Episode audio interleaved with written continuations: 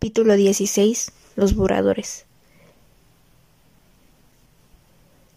La distancia entre las casas de los Holloway y los Cole eran exactamente de un kilómetro y medio, pero esta noche se sentía como si entre ellas tuviera que cruzarse un país completo.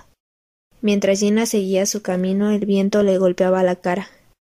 Dos figuras estaban recargadas contra un poste del otro lado de la calle. Dos cerezas calientes quemándose al final de dos cigarrillos. De la nariz le salía humo. Tenían bien apretadas alrededor de la cara las capuchas de sus sudaderas negras. La pareja parecía un par de gárgolas simétricas. Eran los gemelos Kastner. Gina apretó el paso y evitó mirarlos mientras pasaba.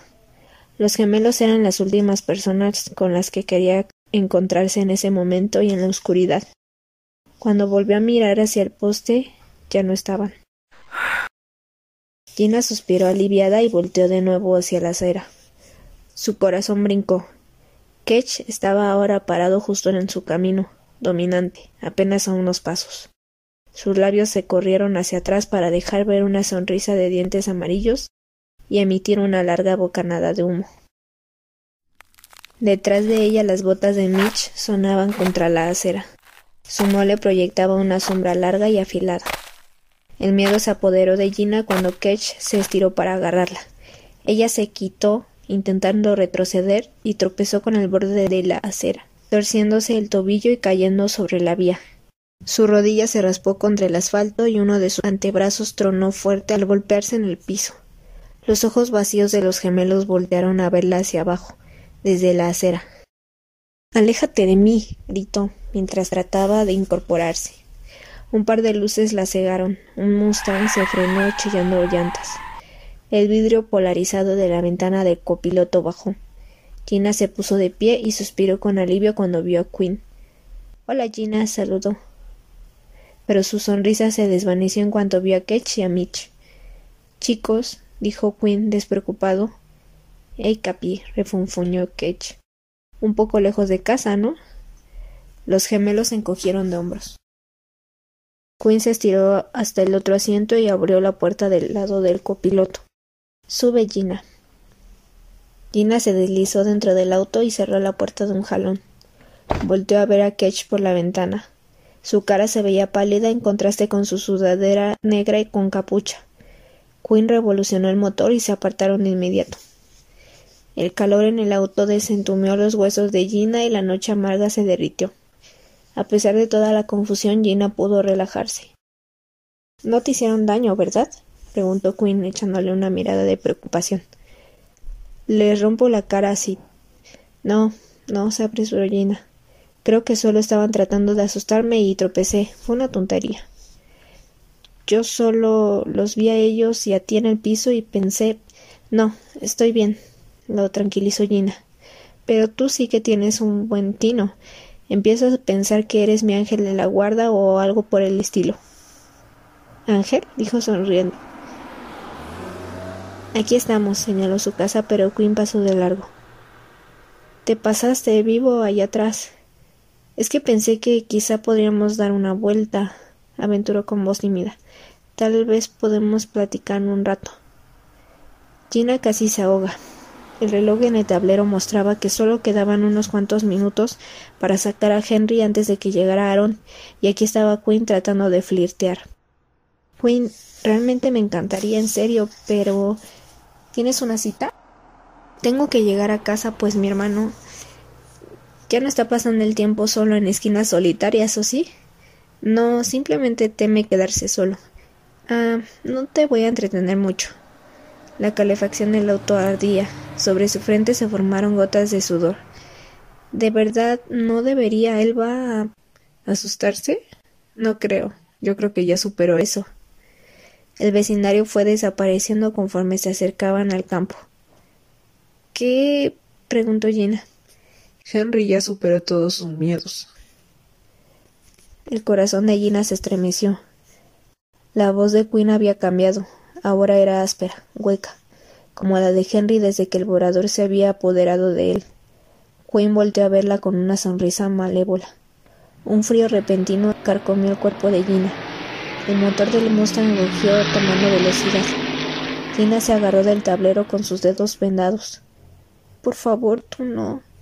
Vamos, Holloway. ¿De verdad crees que a un tipo como yo podría gustarle a alguien como tú? ¿Una plana novata de primero? El carro alcanzó los ochenta por hora. Uy, porque si lo creíste, qué patética. La cabeza de Gina comenzó a dar vueltas. El calor la sofocaba. Detén el auto, gritó. Sí, Henry va muy bien, explicó Quinn. Mira, una vez que entramos, toma un rato acostumbrarse a ciertas cosas como el sabor, los olores, el sueño, como hablar y comportarse como niño. Te apuesto a que todavía se está atascando de dulces y jugando con fuego y todo eso, ¿cierto? Gina presionó la puerta del coche y buscó a tientas la manija. Quinn hizo una bomba con su chicle y la reventó con esa sonrisa. Después de tantos años aún tengo problemas para controlarme, pero cuando provienes de un mundo sin luz, sin sabor, tiendes a sobrepasarte un poco. ¿Sabes de qué hablo? Déjame salir. El coche alcanzó los cien kilómetros por hora, zumbando por el camino congelado. Unas cuantas millas más y llegarían a Abernathy Flats, hectáreas y hectáreas de tierra baldía y congelada, lo suficientemente lejos como para que nadie escuche o vea un hecho terrible. Gina trató de agarrar el volante. El coche se coló y la parte trasera perdió tracción. El vehículo giró como un trompo en forma alarmante. Quinn le dio un fuerte codazo a Gina en el esternón y le sacó el aire. Ella se desplomó contra la ventana tratando de recuperar el aliento. Quinn retomó el volante y controló el giro de 360 grados, con el hombro completamente embarrado en la puerta. El Mustang se detuvo derrapando. Uf, qué maravilla, amo este auto. Gina abrió la puerta, pero Quinn la atrapó de la muñeca izquierda. Tranquila, quédate un ratito. Te dije que quería platicar.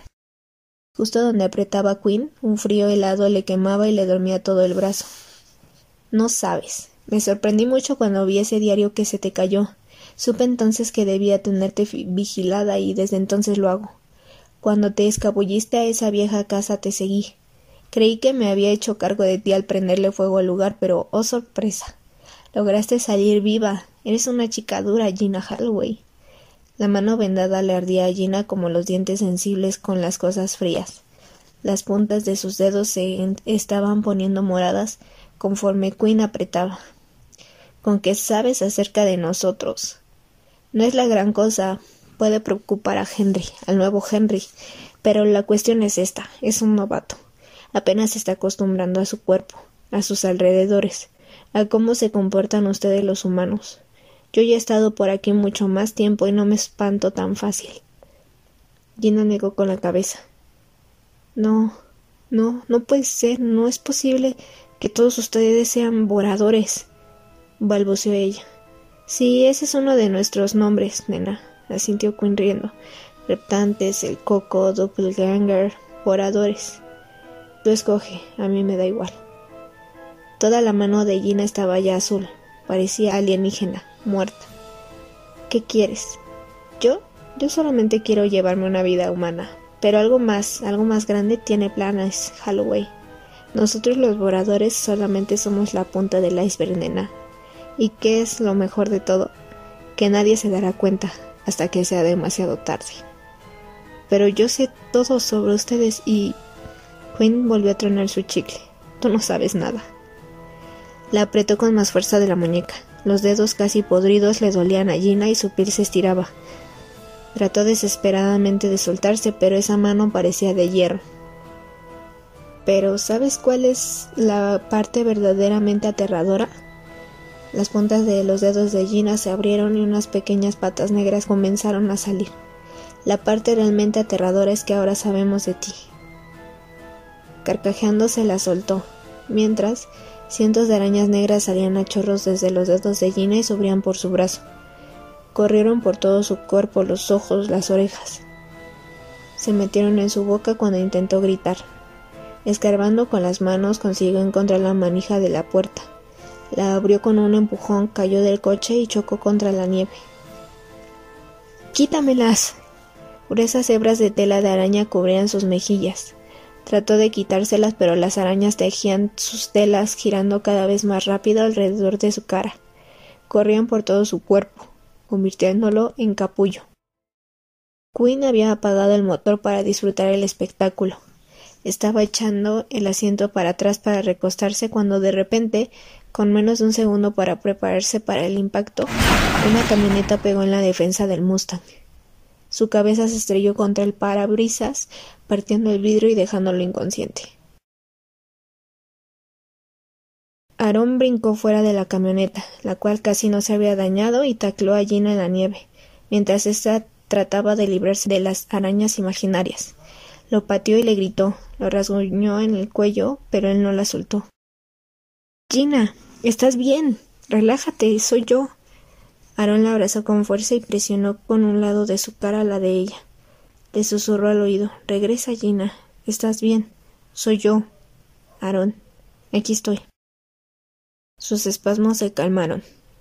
Volté a verlo con los ojos húmedos. ¿Aarón? Sí, aquí estoy. Volté a ver las puntas de sus dedos y las meneó.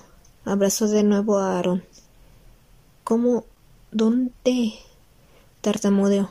Sobre el zumbido del motor se escucharon gritos amortiguados que venían de la parte de atrás de la camioneta. No estabas afuera cuando llegué a tu casa, entonces me metí.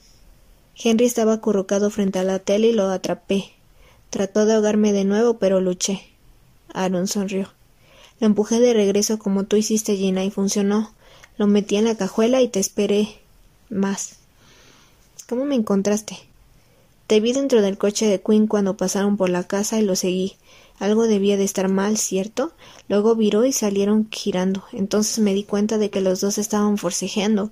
Tú te saliste del auto como pudiste y entendí que esa era mi oportunidad para quitarlos del camino. Sí. Parece que el tanque de tu mamá no tiene ni un rasguño, pero Quinn Aaron se fijó en el Mustang y vio a Quinn desplomado sobre el volante con sangre saliéndole por una cortada en la cabeza. Esto no se ve nada bien, Gina. Necesita una ambulancia. ¿Quieres rescatar un volador? le preguntó. Estás bromeando, ¿verdad? Aaron la miró boquiabierto. ¿Qué? ¿Quinn es uno de ellos? Yo pensé que solo era un idiota.